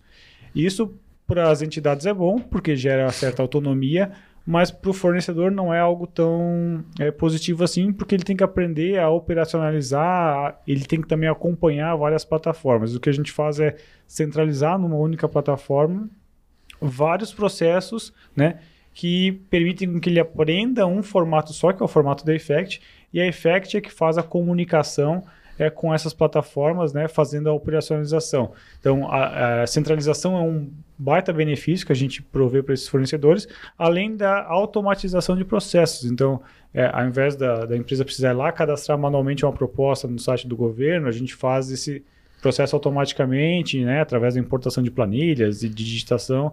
Então, a gente faz a comunicação direta com os portais. A gente automatiza a etapa de lance, que é uma etapa super importante, onde, onde a empresa tem a oportunidade de reduzir seu preço para é, se sagrar vencedor e, e, ter o direito de fornecer para o governo. Então, a gente faz esse processo também automatizado em vários portais e, e centralizados.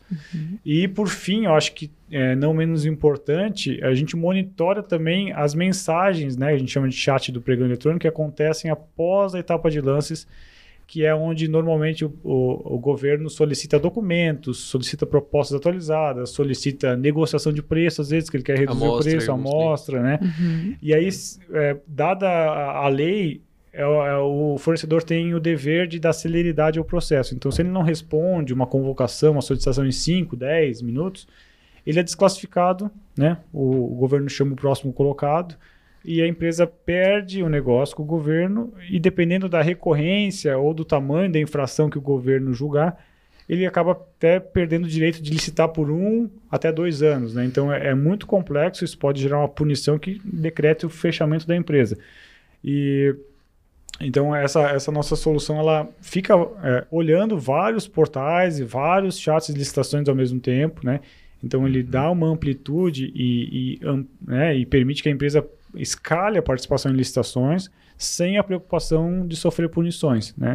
No passado era muito complexo ter que acompanhar, hoje em dia manualmente é muito complexo para uma empresa que realmente se dedica para licitações e que tem é, o seu faturamento voltado em licitações, é controlar tudo isso manualmente. Então a gente permite que a empresa escale e ganhe eficiência e que aloque os recursos, né, que são as pessoas, em, em, atividades realmente que façam a diferença, que vai negociar com o fornecedor, que vai cuidar da logística, mas que não precise ficar sentado num computador o dia inteiro aguardando uma mensagem é, de um órgão do governo que pode sair às 8 da manhã ou pode ser às 5 da tarde. Então uhum. a gente faz toda essa automação. Resolve todos esses, esses pepininhos aí, Simples. né? Acho que é, quem não licita, às vezes, não, né, pô, não tem ideia de quanto trabalho é, mas a pessoa que licita sabe quantas abas tem que estar tá aberta, enfim, se não usar Effect, então. Quanta é, tipo, fricção pra, que tem é, no, no processo. Pra não assustar o pessoal, né, eu acho que vale a pena, né? É, vale a pena porque o governo brasileiro é o maior comprador da América Latina. Uhum.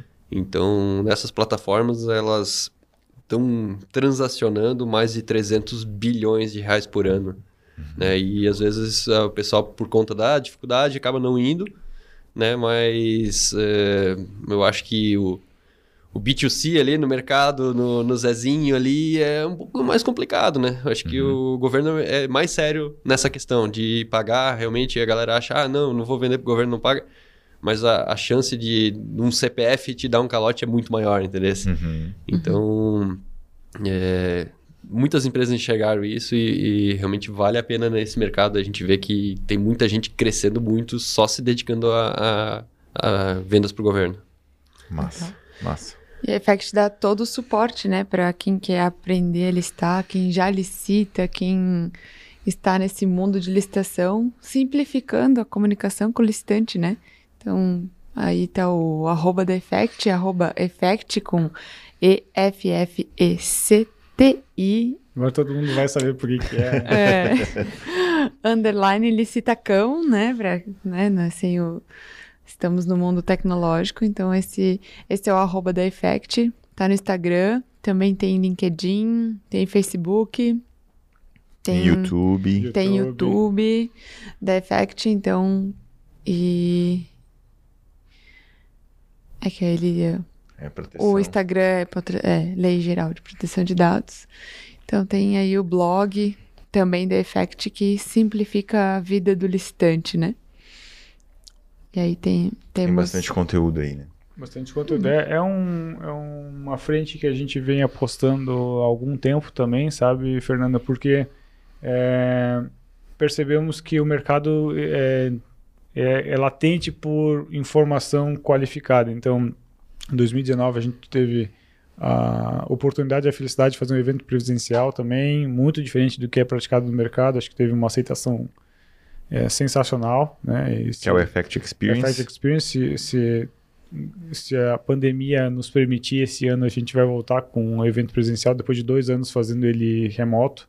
Uhum. E a capacitação, é, a gente acho que também é tentar mostrar para o mercado do fornecedor que não adianta ele só saber vender o copo, saber vender a garrafa, ele tem que se capacitar é, quanto mais ele puder é, para poder né, ter mais eficiência e ter mais resultado. Então não é só ter a ferramenta, ele tem que saber é, as regras do jogo que ele está jogando.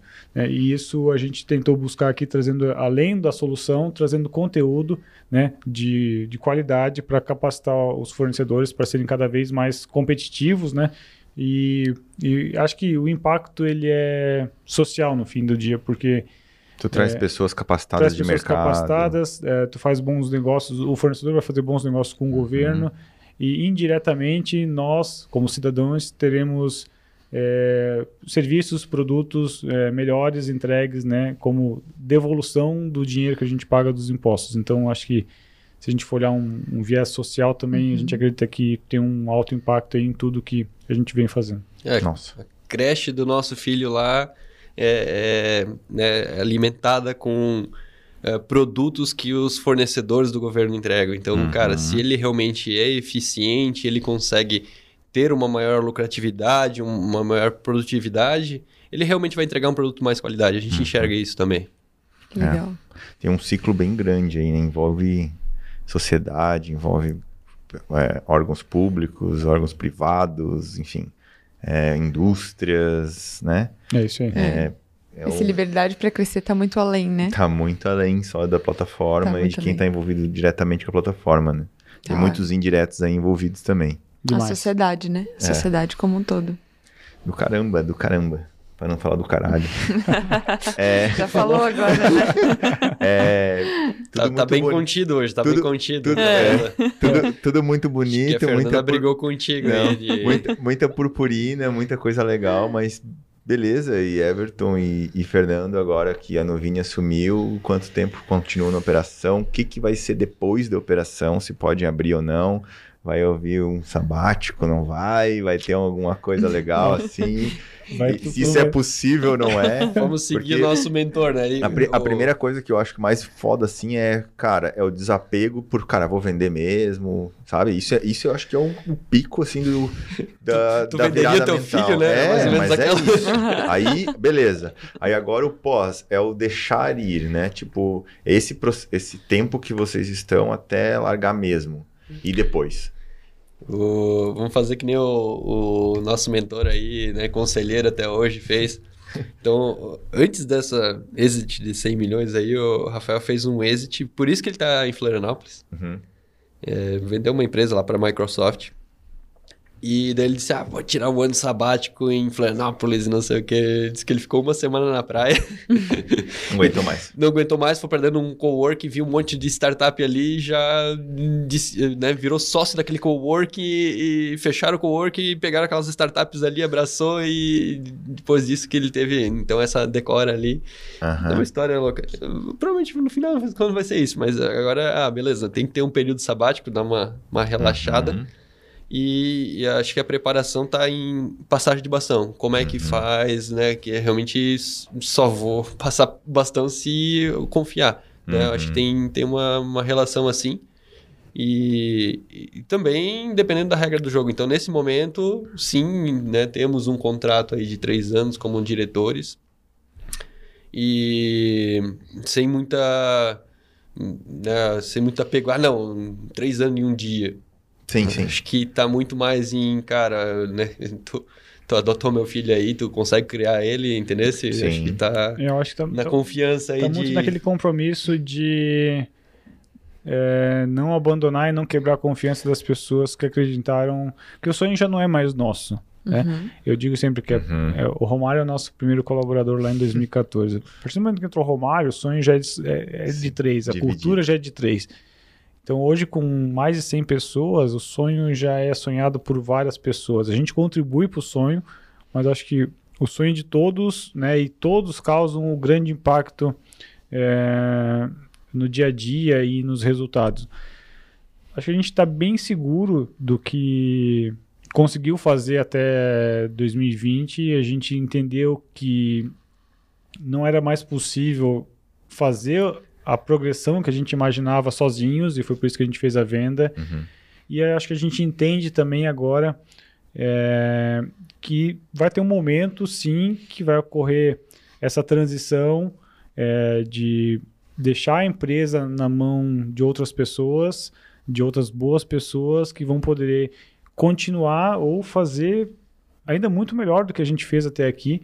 Uhum. Então acho que acho que passa por um processo de humildade, talvez, Uhum. de Amadurecimento. amadurecimento, de entender que você às vezes está limitando o crescimento da empresa estando naquela posição e é necessário deixar aquela posição para que outra pessoa venha é, com muita vontade, com muita determinação, é, siga aquele caminho e dê sequência naquele sonho, porque hoje a empresa já não é mais do Fernando Everton, a empresa ela já basicamente já- nós fazemos parte da empresa, mas a empresa ela tem vida própria.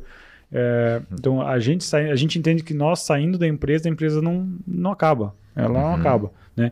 Mas nós temos a responsabilidade de deixar pessoas preparadas e capacitadas para continuar trilhando. Então É, nós não sabemos o que vai acontecer, como o Herto Uhum. falou, se vai ser, serão obrigatoriamente temos três anos, não sabemos se vão ser três, quatro, se vão ser três e um, se vão ser dois e meio, né? Porque essa decisão está na mão da Nuvini, não está na nossa mão. Certo. É, se a gente vai É. para conselho da empresa. Se a gente vai né? para conselho, acho que ainda é muito prematuro para definir, Uhum. mas acho que na nossa cabeça já começa a se formar é, algo assim de desapego mesmo, né? Uhum. É, o desapego começou quando a gente vendeu, acho que, Sim. mas é, começa a se formar um desapego de entender, cara, isso aqui eu tô contribuindo e eu preciso é, ter uma hora que eu falo assim, ok, tá pronto para seguir o caminho sozinho, é que nem um filho, né? Sim. Tá pronto para seguir trilhando sozinho, eu fiz a minha parte, agora eu acho que eu vou passar para alguém mais capacitado, mais preparado, como a gente fez ao longo de toda a Effect. Acho que sempre a gente buscou pessoas Uhum. melhores preparadas do que nós em cada posição. Né? A gente desbravou, fez o começo e buscamos pessoas melhores capacitadas para dar sequência é, e criar trabalhos incríveis né, e, e alavancar o crescimento. Acho que, em resumo, é isso. Massa. Massa demais. Muito legal. Então é isso, galera. Estamos chegando ao final aí. Agora tem aquela pergunta que a Fernanda faz aí. É. Já fizeram um monte de Pra- pergunta Não, comprometedora é aí, né, aquela, cara? agora é aquela uma assim, tipo, ó. Ah, eu acho que, né, criando o resumo aqui, é estar sempre pronto para aprender, desaprender e aprender de novo, né? Que vocês trouxeram isso. Buscar mentoria, ter essa humildade de buscar mentoria, estudar muito. é, empreender é trabalhar muito, é, é, é fazer o que precisa ser feito. E, e quando a gente, a gente alcança um tamanho de uma organização, de uma companhia mesmo, confiar em braços direitos e em, em pessoas que possam é, trazer essa evolução junto, né? Então, acho que isso.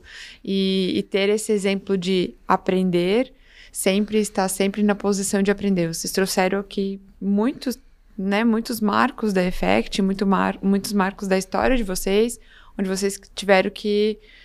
Pô, vou focar aqui e vou aprender isso. Ah, para eu, pra eu conseguir eu e a empresa passar para um outro patamar, a gente vai precisar focar e, e aprender sobre isso, buscar mentoria, buscar novos recursos, se desafiar, pô, Mudar de posição. mudar né? de Agora eu não sou posição. mais de tech, eu sou É. de, sei lá. Sou de vendas, governança. né? Sou de governança.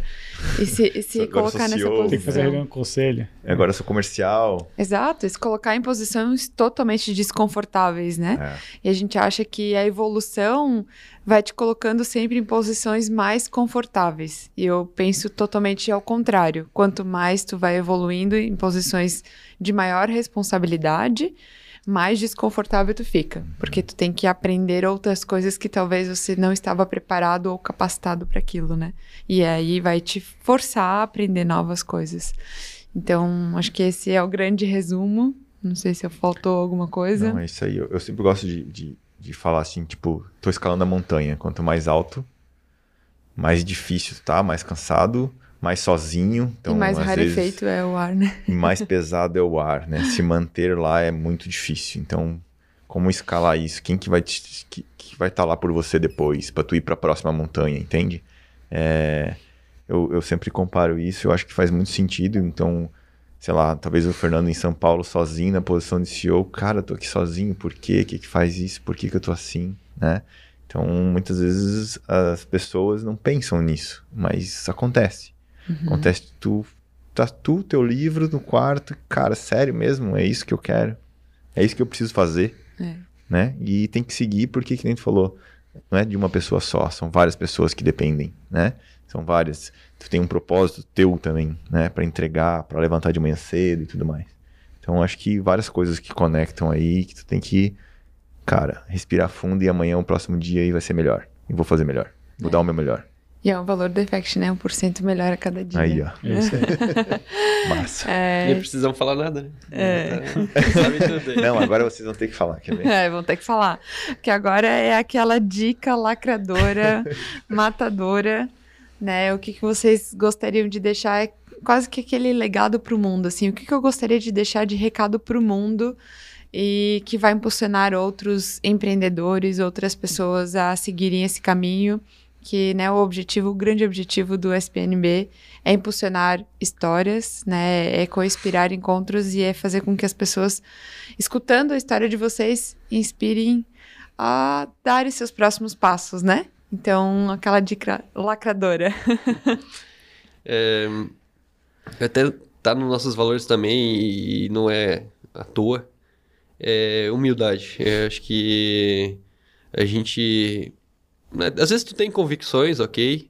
É, tu pode escutar conselhos e não seguir, tá ok também. Mas acho que humildade de chegar e dizer eu não sei e, cara, se tu sabe, tenta me dar uma dica, tenta me ensinar ou é, não sei, vou ler um livro.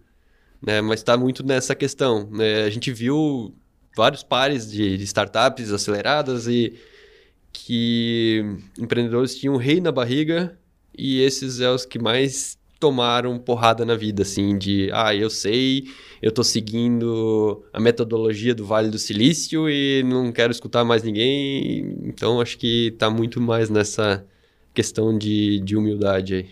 Massa. Legal.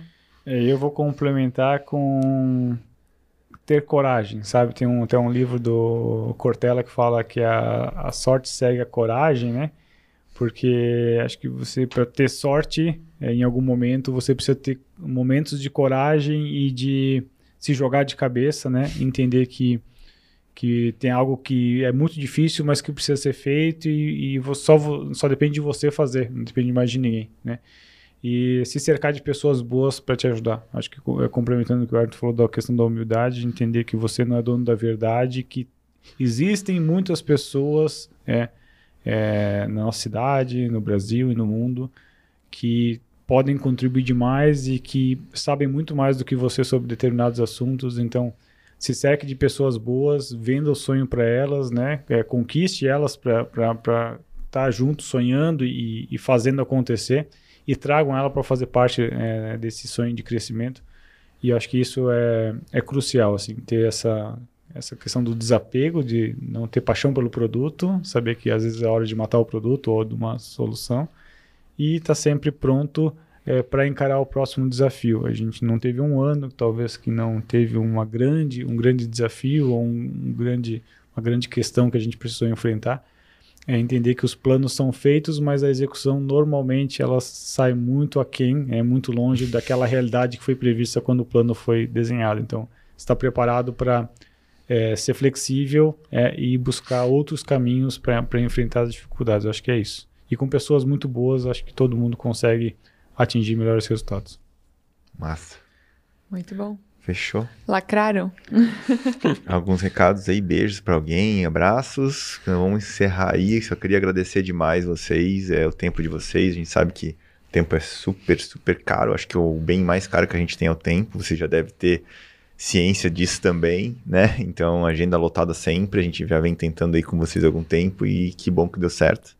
E obrigado demais, agradecer demais o tempo de vocês, todos os ensinamentos. Tenho certeza que vai ajudar uma galera aí que, que escuta a gente, enfim. Tá registrado aí pra história.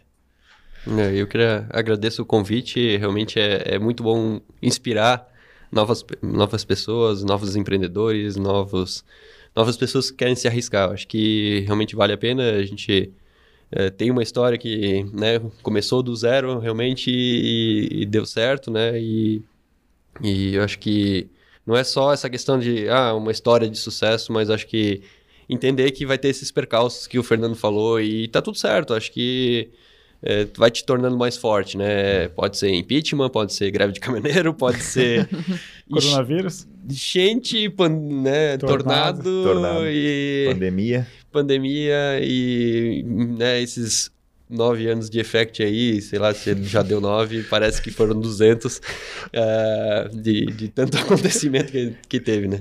Show. É, é isso aí. É, agradecer e parabenizar vocês pelo projeto também. Acho que é incrível. é, estão aqui para inspirar as pessoas, histórias incríveis contadas a todo momento. Então, eu acho que além é, do, do, do projeto pessoal que vocês têm, o impacto que vocês causam é inimaginável. Acho que é, atinge pessoas que talvez vocês nem pensem que estão atingindo, estão inspirando pessoas né, a criar coragem, às vezes, de pô, tá com aquela dúvida de empreender, não empreender de se jogar e realmente fazer acontecer e transformar o ambiente onde elas vivem. Então, acho que parabéns para vocês e obrigado pelo convite. Foi um prazer estar aqui com vocês. Show. Obrigado. A gente, que agradece, né? Então, é, a gente sempre aprende, né? Com a, com a troca, com os encontros que a gente proporciona nessa mesa. é, nessa troca de ideias. É sempre muito gratificante. Obrigado mesmo pelo, pelo tempo de vocês e pela, pela essa conversa de hoje. Acho que para mim ficou uma frase muito tudo são pessoas, né? Então, é. é isso aí.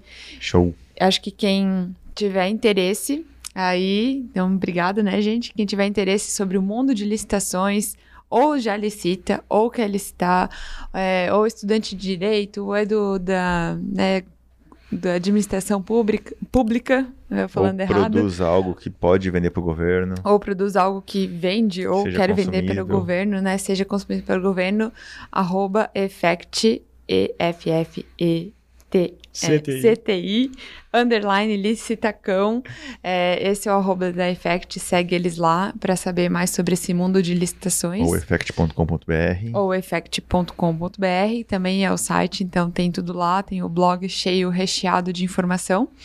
E não deixe de seguir arroba sbnb.com.br e deixa o like nesse vídeo aqui, compartilha, segue a gente no canal e contribua para esse projeto que é co-inspirar encontros e impulsionar histórias. Boa. Valeu, obrigado. Show. Obrigado demais, Obrigada, Everton. gente. Obrigado, Sala. Valeu. Obrigada. mais. Valeu, valeu. Valeu. Valeu.